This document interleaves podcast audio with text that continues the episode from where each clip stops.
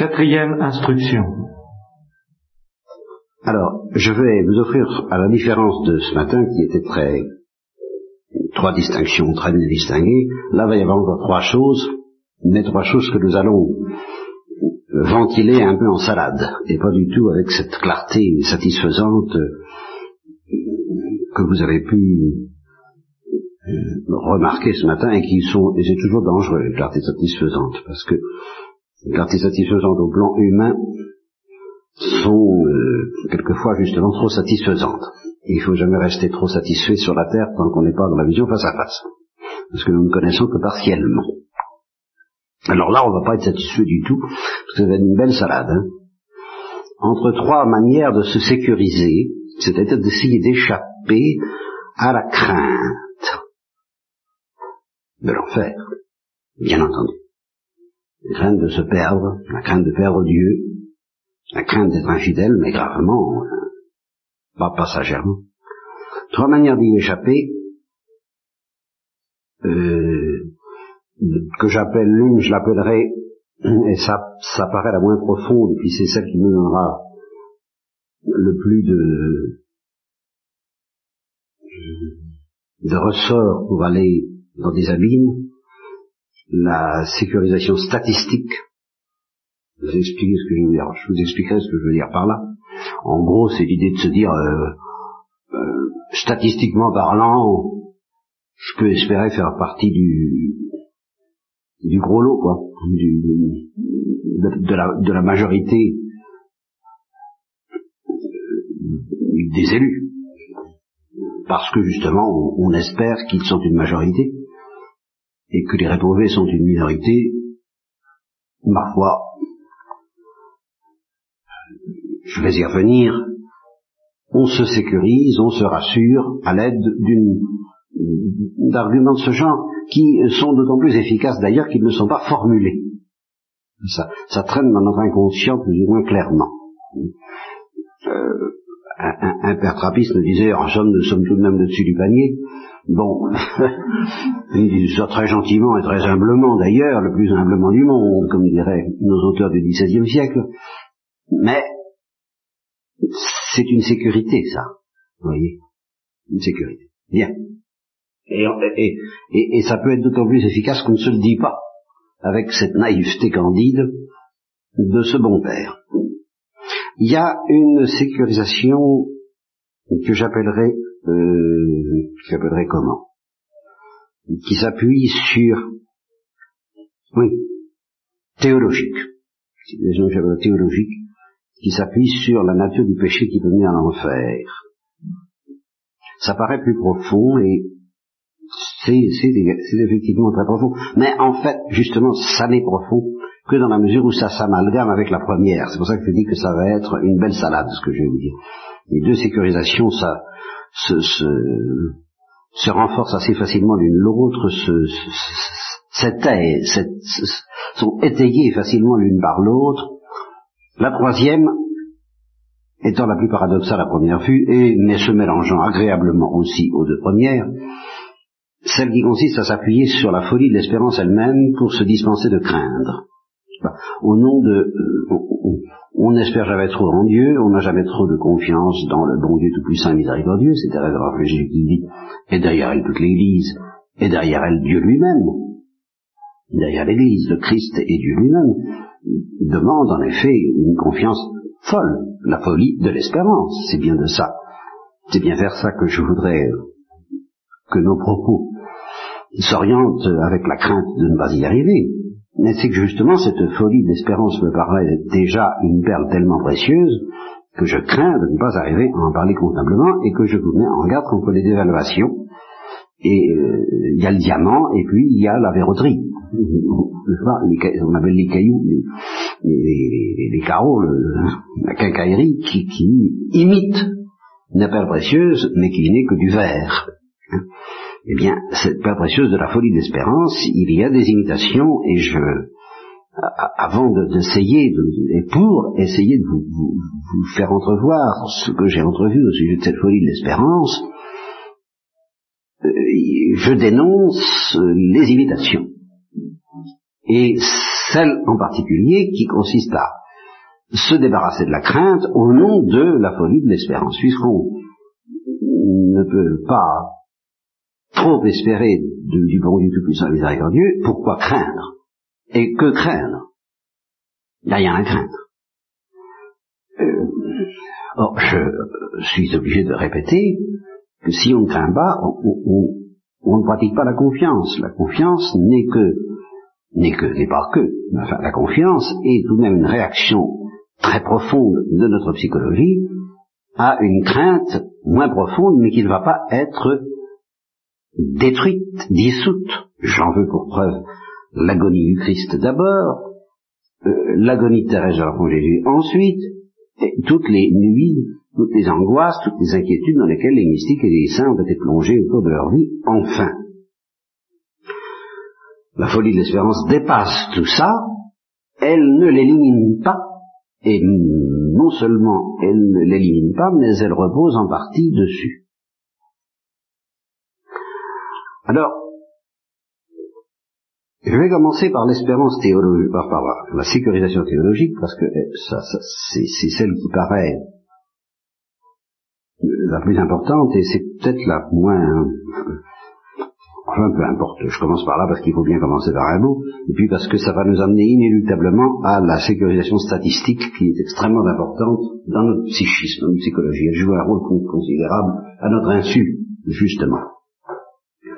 Bon, alors ça se résume un peu comme ça, et puis je suis tombé dedans. Je suis tombé dedans pendant des années, dans cette sécurisation théologique. C'est un piège euh, dans lequel je suis tombé. Euh, plus ou moins clairement, plus ou moins sournoisement, mais je, n'y ai pas échappé. J'ai un peu péché contre ça, contre la vérité, à l'aide de, de, certains arguments que je suis obligé de récuser aujourd'hui. Le droit à l'erreur, je l'ai toujours invoqué, n'est-ce pas Errare humanum est. Et je vous ai toujours dit qu'il n'y a qu'une seule façon de ne pas se tromper, c'est de se tromper, c'est d'avouer qu'on se trompe tout le temps, et de se laisser tout le temps rectifier. La seule voiture qui parvient à bon port n'est pas celle qui marche impeccablement le long d'une ligne droite, ni celle qui va qu'à un quart, mais sans jamais rigidifier son orientation, de sorte qu'on peut quand même tourner le volant. Si le volant se bloque, sous prétexte qu'on est dans la bonne, dans la bonne, direction, ben c'est fini, ce sera la culbute au, bout du fossé la culbute, n'est-ce pas? Eh bien, dans la vie c'est la même chose. Il faut surtout pas bloquer le volant. Donc, et, ne pas bloquer le volant, ça veut dire reconnaître qu'on se, reconnaître, avouer qu'on se trompe. Dire, ah, je suis un peu trop à gauche ou un peu trop à droite, politiquement parlant, par exemple, ou spirituellement parlant. Euh, c'est tout le temps comme ça, c'est la, la, vie, ça. Je penche un peu trop d'un côté ou un peu trop de l'autre. Je, je, je, rectifie, et naturellement, en rectifiant, je vais trop loin dans l'autre sens. Ah, c'est, il n'y a pas moyen de faire autrement. Et la seule sécurité, c'est justement la souplesse et l'humilité de celui qui se laisse rectifier constamment. Donc, je me, je, me, rectifie, je me rétracte à la manière de Saint Augustin sur ce point. Je me suis laissé aller à penser selon une formule que j'ai lue en toutes lettres dans un, oh, dans le texte d'un très bon prêtre, dans une revue, je crois bien que c'est dans la revue Marchand, mais j'en suis pas sûr.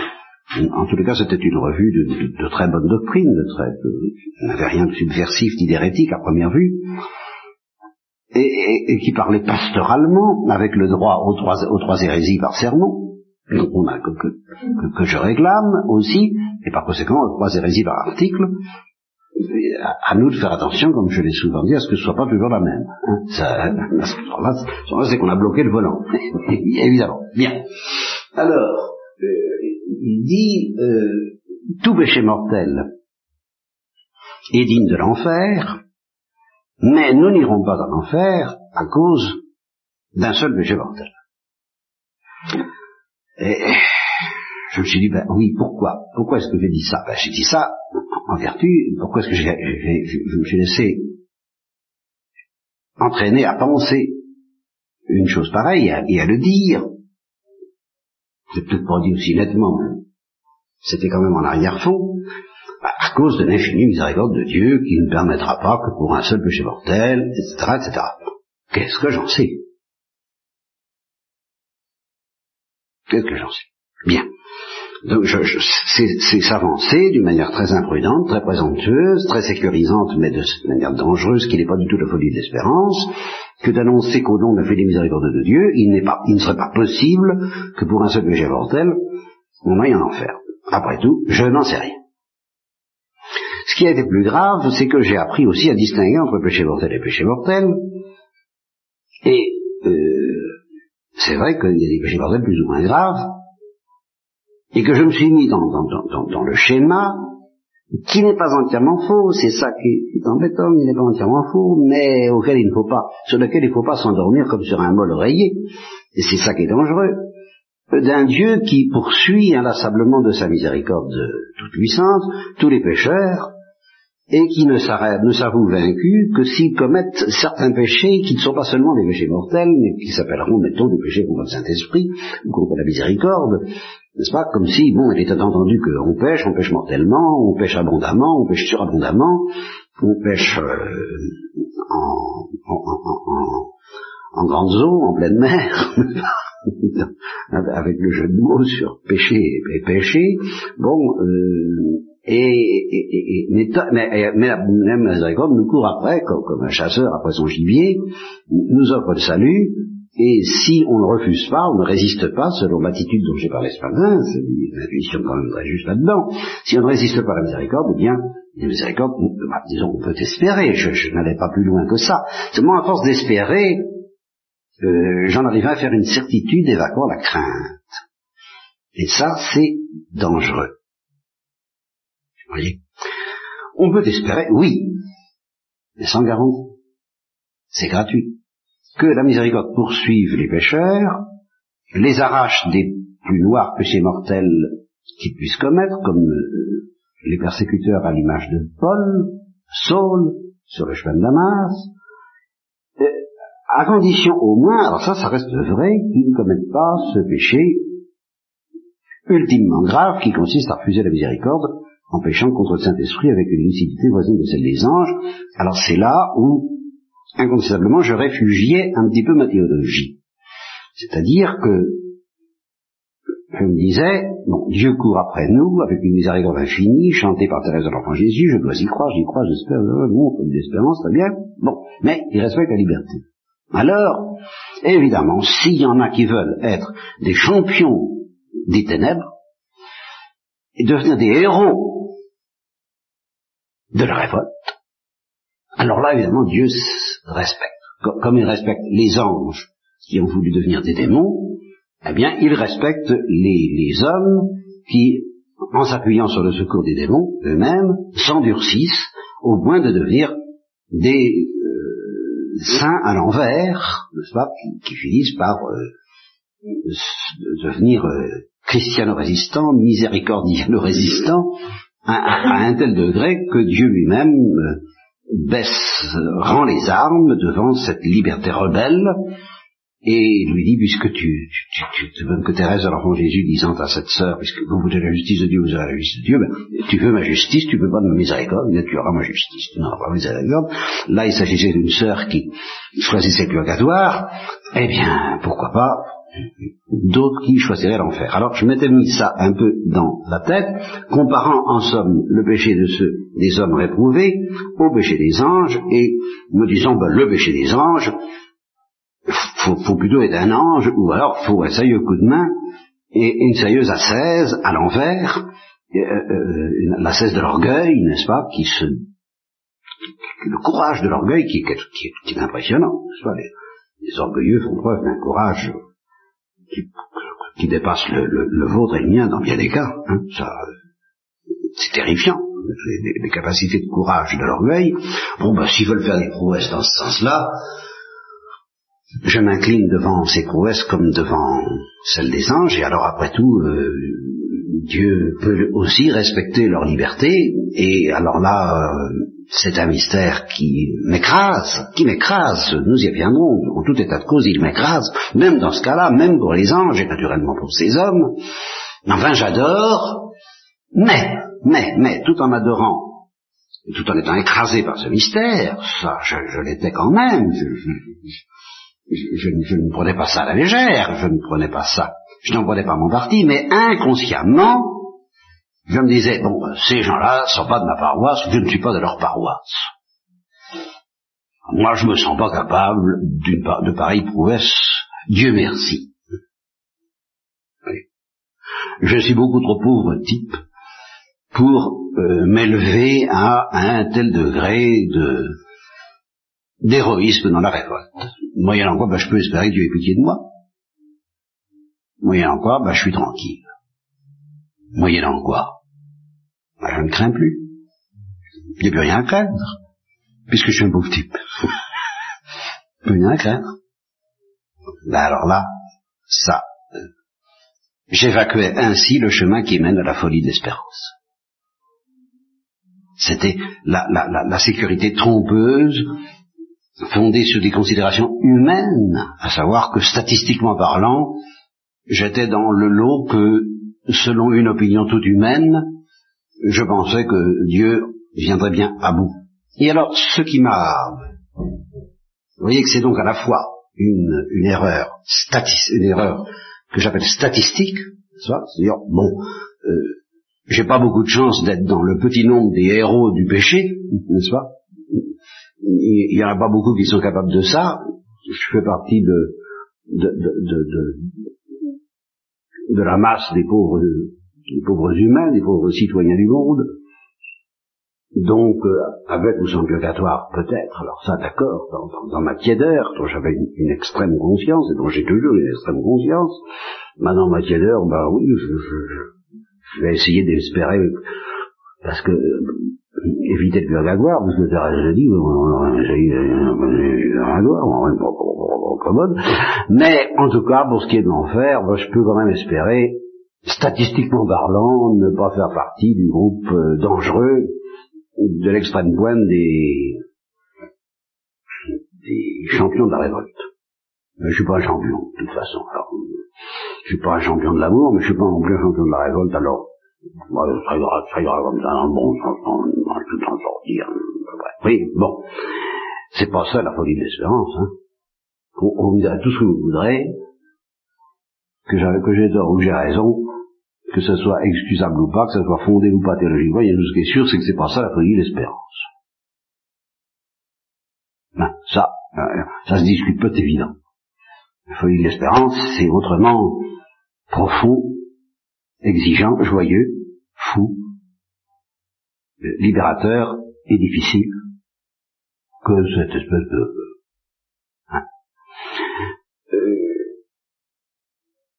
J'avais une deuxième remarque. Je ne sais pas si, si je vais la retrouver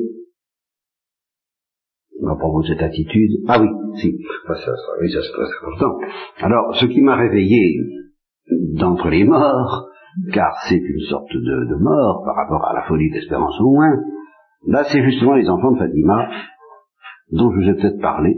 Déjà, non, point, bien. Alors, j'en ai parlé ailleurs. Ça a été quand même un coup de tonnerre dans un ciel gris, très gris, euh, celui que je viens d'évoquer. Euh, la vision des enfants de Fatima sur l'enfer bah, m'a arraché, j'espère, toutes mes illusions, en tout cas les illusions que je viens d'évoquer. Parce que statistiquement, elle rejoint de manière inquiétante les paroles elles-mêmes assez statistiques de Jésus-Christ, qui ne sont jamais rassurantes. Vous voyez, de deux choses l'une, ou bien on échappe à la statistique, parce qu'on dit c'est pas là qu'est la vérité, ou bien on fait un peu de statistique il n'y a qu'une seule statistique révélée. Elle vaut ce qu'elle vaut, mais alors il euh, faut pas en substituer une autre. On peut s'en passer, on peut dire la vérité n'est pas statistique, d'accord. Mais il faut pas en trouver une autre. S'il n'y a qu'une seule statistique acceptable, si on en veut une, c'est celle du Christ. Il y a beaucoup d'appelés, mais peu d'élus. Et large est le chemin qui, qui, mène à la perdition, nombreux ceux qui s'y engagent, peu nombreux sont ceux qui le trouvent. Voilà la seule statistique qui nous soit offerte par la parole de Dieu. Alors que vous disiez, bah oui, mais euh, ça aussi j'ai beaucoup, j'ai beaucoup carburé, si j'ose dire, sur l'espoir dans le dernier moment. J'ai dit, bah oui, nombreux sont ceux qui s'engagent sur le chemin de la perdition. Ça ne veut pas dire que, au total, ils y arrivent au terme du voyage de la perdition. On peut toujours espérer au dernier moment, et j'ai beaucoup pensé, j'ai fait une récollection entière sur le dernier moment, le dernier acte libre, et, et, appuyé sur le curé d'Ars lui-même, disant donc à cette mère inquiète, je crois, de, cette épouse, au bout de son mari ou de son fils qui s'était jeté du haut d'un pont, entre le pont et le fleuve et la rivière, il y a toute la place pour la miséricorde de Dieu. Voilà, voilà quelqu'un qui était bien engagé sur le chemin de la perdition, chemin qui était tout à fait vertical et qui était vraiment une chute. Hein, et, et, et, bien euh, là, le curé d'Ars n'a pas eu peur de dire que tout en étant engagé sur le chemin de la perdition, donc en faisant partie de la grande majorité de ceux qui s'engagent sur ce chemin, ben, il a quand même été sauvé par la miséricorde de Dieu au dernier instant. Donc il faut faire une quatrième distinction, si vous voulez, parmi celles que je vous ai offertes ce matin. Hein. Euh, à l'intérieur de ceux qui sont sur le chemin de la perdition, ben, il y a ceux qui arrivent à la perdition, puis ceux qui, au dernier moment, sont sauvés. Comme on peut craindre aussi d'ailleurs que dans les derniers combats, alors ça c'est pas la même chose. Ça c'est pas la même chose. Ceux qui s'engagent donc par la porte étroite, alors là, moi, j'avoue que j'ai une confiance très profonde que Dieu ne permettra pas facilement qu'au dernier moment, ils soient victimes des derniers assauts des démons pour les plonger dans le désespoir. Ces assauts qu'a connus, par exemple, Bernadette, et pas seulement Thérèse de l'Enfant Jésus. Eh bien là, euh, ces derniers assauts me paraissent des, assimilations à la croix du Christ et par conséquent ne pas comporter de danger réel. Euh, là, là, je ne me sens pas sollicité de craindre ce, le, combat que Dieu inflige à ses saints au, dernier, une fois qu'ils se sont vraiment déterminés, selon ce que Thérèse d'Avila appelle la grâce d'union, l'union des volontés, et, plus encore la, la, confirmation en grâce qui vient avec les sixièmes demeures ou, ou, le mariage spirituel, et qui connaissent au dernier moment des assauts du démon, comme le Christ a pu les connaître, alors là, pour ceux-là, j'avoue que non, je n'arrive pas à craindre. Par contre, j'arrive bien à espérer, pour ceux qui vont jusqu'au bout du chemin de la perdition, et, dont il faut toujours espérer, comme Thérèse le faisait pour Franzani, bien sûr, et comme le curé d'Ars l'affirmait pour ce, ce pécheur, qu'au dernier moment, la miséricorde de Dieu vous rattrape ça, et vous sauve ces âmes, donc, statistiquement parlant, l'affirmation du Christ que le plus grand nombre s'engage dans le chemin de la perdition doit être pris au sérieux, se trouve vérifié par l'expérience, il ne faut pas euh, se, se, se, d'illusions, il faut garder les choses en face, et il ne faut pas imaginer non plus, ça serait très dangereux qu'il y a des milieux privilégiés et, protégés, en telle sorte que les statistiques ne sont plus vraies dans un couvent alors qu'elles sont vraies dans le monde, on n'en sait rien. On n'en sait rien, car euh, euh, s'engager sur le chemin de la perdition, ça ne veut pas dire être très avancé dedans. Vous comprenez, c'est l'envers de ce que Alyosha Karamazov disait à son frère Dmitri. Dmitri qui lui disait, moi je suis très enfoncé dans le péché.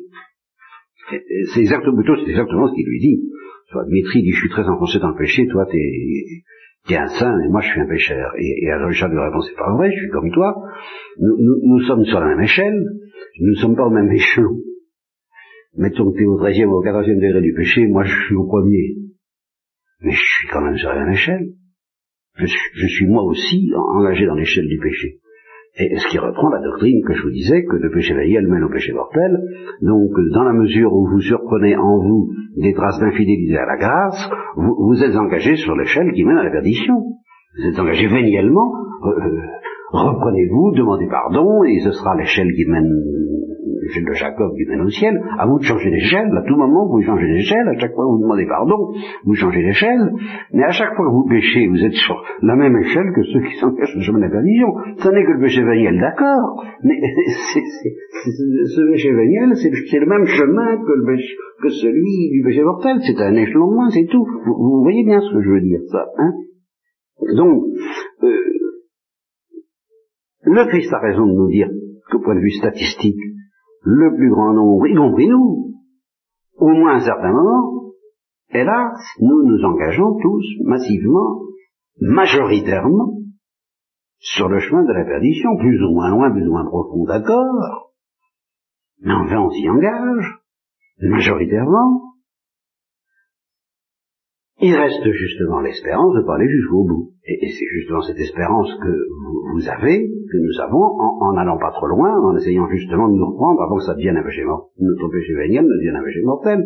C'est le même mouvement que celui de la conversion ultime du pécheur, qui euh, obtient la grâce et à la fois euh, fait ce qu'il faut par sa liberté pour que son péché mortel ne devienne pas un péché éternel. C'est le même problème, vous savez dans tous les cas. Donc, je veux bien, je veux bien, moi je veux rien du tout, je dirais Dieu veut bien, et nous, encourage même à espérer, et ça fait partie de la folie de l'espérance, oui, je, le crois, que la, la, statistique du chemin de la perdition ne signifie pas du tout une statistique de la réprobation. Seulement alors ne me parlez pas de statistique, et n'allez pas fonder votre espérance sur l'idée, oh la plupart des hommes sont sauvés. Alors ça, par qu'est-ce que vous en savez? Je veux bien qu'on ne dise pas avec certains pères de l'Église qui ont interprété les textes, les paroles du Christ d'une manière qu'on peut contester, qui n'a pas été suivie par tous les théologiens, et par conséquent que l'Église n'a jamais défini je veux bien qu'on ne conclue pas que la majorité des hommes soit la massa damnata dont parle Saint Augustin, que la majorité des hommes soit, soit réprouvée. Ça, euh, on n'a pas à dire ça, on n'en sait rien. Et les paroles de Christ n'ont pas à être interprétées dans ce sens-là, on n'en sait rien. Tout ce qu'on sait, c'est qu'ils s'engagent, ils sont mal partis. Pas? On ne sait pas s'ils arriveront mal. La, la, la, quantité de ceux qui arrivent bien ou mal, là, Dieu ne nous en a rien dit, mais ce qui s'appelle rien. Alors, on n'a pas le droit de vivre dans les affres, quoique j'y reviendrai, hein, mais euh, pour le moment, je, dis ça, on n'a pas le droit de, vivre ni d'infliger aux autres les affres d'une vue de l'humanité qui serait majoritairement damnée, réprouvée et exceptionnellement sauvée. On n'a pas le droit de vivre psychologiquement dans cette situation, dans cet imaginaire que rien, rien ne nous a révélé formellement. Mais on n'a pas le droit non plus de s'endormir dans la situation inverse, consistant à dire oh, oh, Dieu est si bon qu'il n'y en aura pas beaucoup qui échapperont aux mailles du filet tendu par sa miséricorde.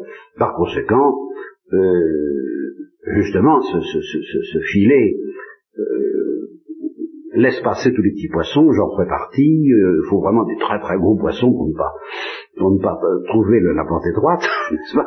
Et par conséquent, me voilà tranquille.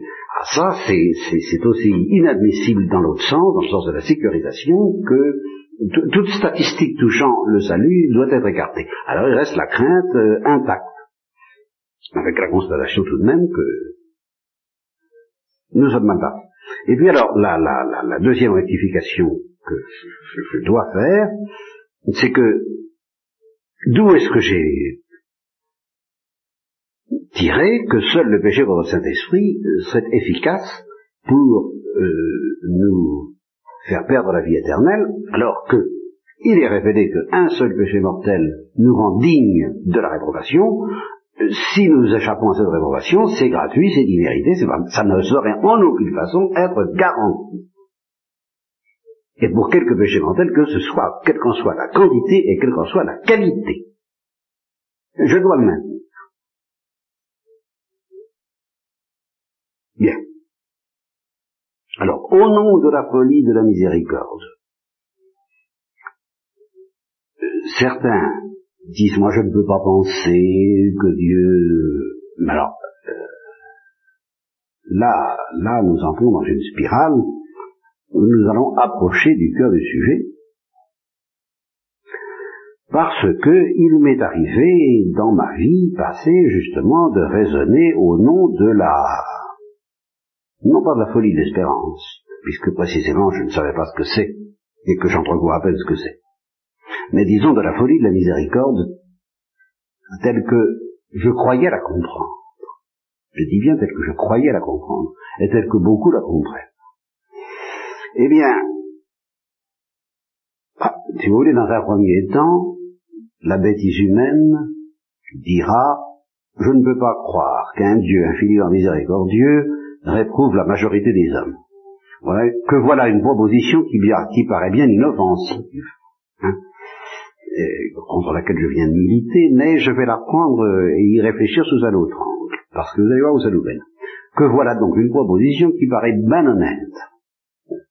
Et que si quelqu'un dit, si un prédicateur dit je ne peux pas croire que la miséricorde de Dieu réprouve la plus grande majorité, la, majorité des hommes, autrement dit, si on fait de la statistique, ce que j'ai dit qu'il ne fallait pas faire, au nom de l'infinie miséricorde de Dieu, bah, ça n'a pas l'air bien grave si cette statistique se constate à dire, écoutez, non, je ne peux même pas croire au tout petit nombre des élus, et euh, thèse soutenue par certains pères de l'Église, euh, non, je ne peux pas croire à ça, euh, ça me paraît pas compatible avec la miséricorde de Dieu.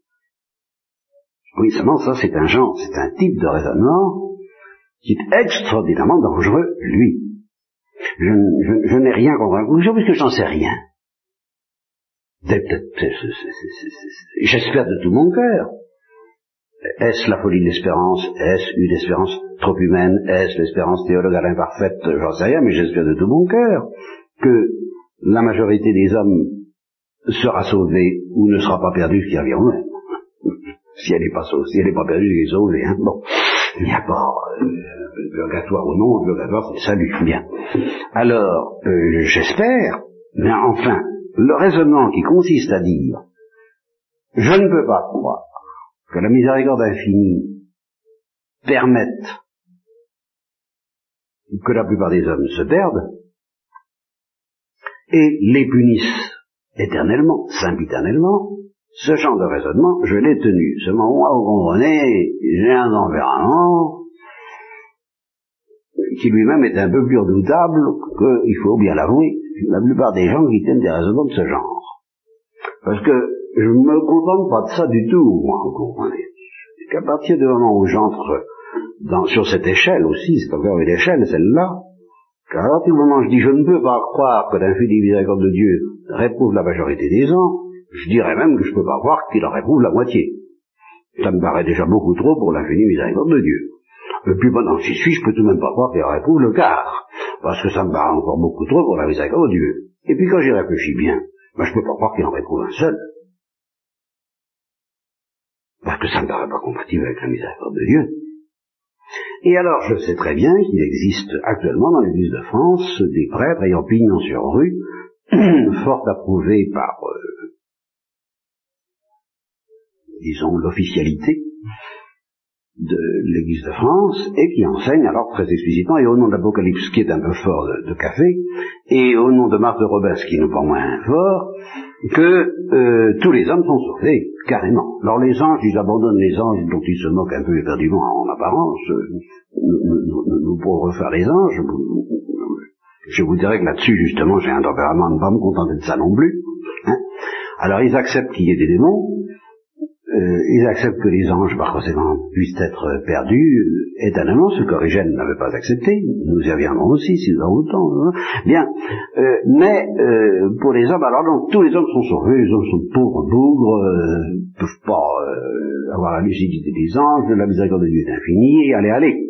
Tout le monde au ciel, tout le monde au panier. Le panier des élus, pas le panier de crabe. Alors, effectivement, tant qu'à raisonner de cette manière, pourquoi ne parler jusque-là? Qui contredit à la révélation et qui naturellement supprime toute crainte. Parce que puisque je suis un homme, je ne suis pas un ange, j'ai rigoureusement plus rien à craindre. Et si j'ai rigoureusement plus rien à craindre, j'ai plus besoin d'espérer. Ni de la folie de l'espérance, ni même de la sagesse. C'est pas c'est pas une espérance, une certitude. J'ai mon billet, je suis un homme. C'est vérifié ou non? Je suis un homme, j'ai un corps. Bon, ça va, j'ai mon, j'ai mon passeport. C'est pour j'ai le passeport pour l'éternité puisque j'ai la nature humaine. Pas besoin d'espérance. D'où je fasse de l'espérance. Je, je, je suis sauvé. Bien. Donc ça, ça va pas avec la révélation. Mais moi, ça ne me suffit d'ailleurs pas. Et ça ne m'a pas suffi quand j'ai perdu la foi, c'est ça, je ne peux pas accepter que la miséricorde de Dieu réprouve une seule créature, fidèle angélique. Donc je ne peux pas croire à ce ou des, des, démons. Il n'y a, pas de raison pour s'arrêter à partir du moment où on dit je ne peux pas croire que. Voilà. ça c'est une chose. Eh bien, puisque nous parlons statistique, je vais vous en dire une autre. Je vous laisserai là-dessus ce soir. Et je vous préviens qu'avec cette autre que je vais vous dire, nous serons au pied de l'Himalaya. c'est-à-dire que nous serons au campement de base qui sert à la, dernière ascension avant le, mont Everest, du côté de 5000 mètres par là. Est-ce que j'arriverai à l'Himalaya? Là, je tremble. C'est que il y a des gens qui ont envisagé cette statistique que je viens d'évoquer dans un tout autre sens. Ils se sont pas contentés de dire ce qu'on pourrait dire. Est-ce qui se rapprochait déjà beaucoup de la folie de l'espérance? Même si Dieu, j'apprenais par la révélation ou par les pères de l'Église, sanctionné par une définition officielle de l'Église qu'il y a un très petit nombre d'élus, je sais que Dieu me demande d'espérer faire partie de ce nombre et qui me demande de l'espérer pour tous ceux que j'aime, et qui me demande en même temps, ce qui est assez paradoxal, mais c'est ça qui nous oriente vers la folie de l'espérance, de l'espérer même pour tous les hommes. D'espérer pour tous les hommes qui fassent partie du petit nombre des élus.